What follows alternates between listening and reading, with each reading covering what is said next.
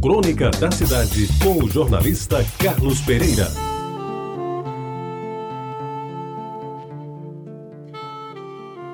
Amigos ouvintes da Tabajara, hoje vou falar sobre um abraço molhado. Naquele tempo, pelo que me recordo, o 12 de junho não era comemorado como nos dias de hoje, Dia dos Namorados. A data marcava simplesmente o início do período junino, que se estendia até o dia 29, dia de São Pedro e São Paulo, sendo a véspera de São João, dia 23, o mais festejado. O dia 12 era, portanto, apenas a véspera de Santo Antônio, embora este sim já fosse, à época, considerado o santo casamenteiro. À noite do dia 12 se acendiam as primeiras fogueiras e os fogos de artifício começavam a ser vendidos em maior escala, dando os primeiros lucros, conforme dizia seu Cosminho, o grande comerciante de fogos de Jaguaribe daquele tempo. E era também, amigos ouvintes, a primeira noite de festa da Avenida Conceição, onde se montara a partir de uma semana antes um razoável pavilhão, local em que iam se apresentar as quadrilhas formadas no bairro, destacando-se a pendura saia do Coronel Fabrício da 24 de Maio e a calça frouxa do Coronel Píndaro da Avenida Senhor dos Passos. No pavilhão, também na última noite, no dia de São Pedro, era procedida a escolha da Rainha do Milho, dentre as mocinhas do bairro, que funcionavam como gentis garçonetes. Naquele ano, o 12 de junho foi especialmente importante para mim. E na noite anterior não dormi direito.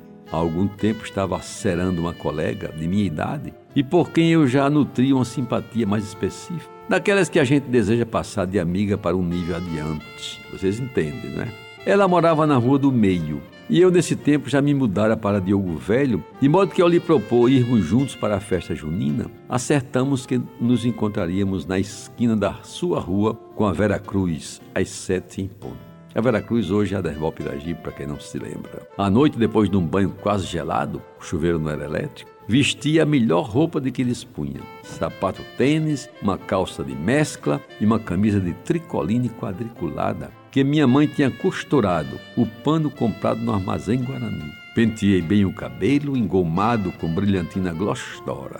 E lá fui eu ao encontro da tão aguardada dama.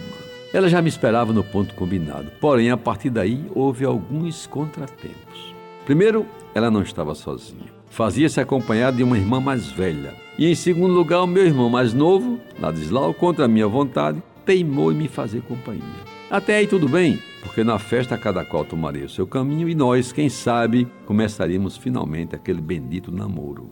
Mas qual o quê?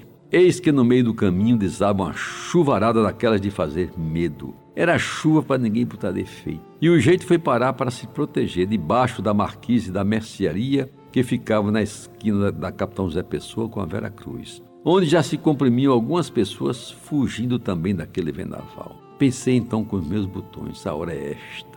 Afinal, estamos bem juntinhos aqui e posso lhe falar ao ouvido do meu desejo de namorar com ela. Mas o meu irmão, não sei por que cargas d'água, colou em mim e não me permitiu a abordagem para a qual eu tanto me preparara. Estávamos molhados, eu e ela, e por alguns minutos, que pareceram uma eternidade, senti o seu corpo quase grudado no meu. E aquela sensação gostosa de mulher nova, bonita e cheirosa ficou para sempre na minha memória. E até hoje, amigos ouvintes, de sã consciência, lhes asseguro que, se não conseguir começar aquele namoro, ainda guarda a lembrança daquela imagem. Dois corpos jovens, molhados, abraçados debaixo de uma marquise numa noite fria de junho. E foi muito bom, isso foi sim, senhor. Aquele foi o meu primeiro dia dos namorados. Você ouviu Crônica da Cidade com o jornalista Carlos Pereira.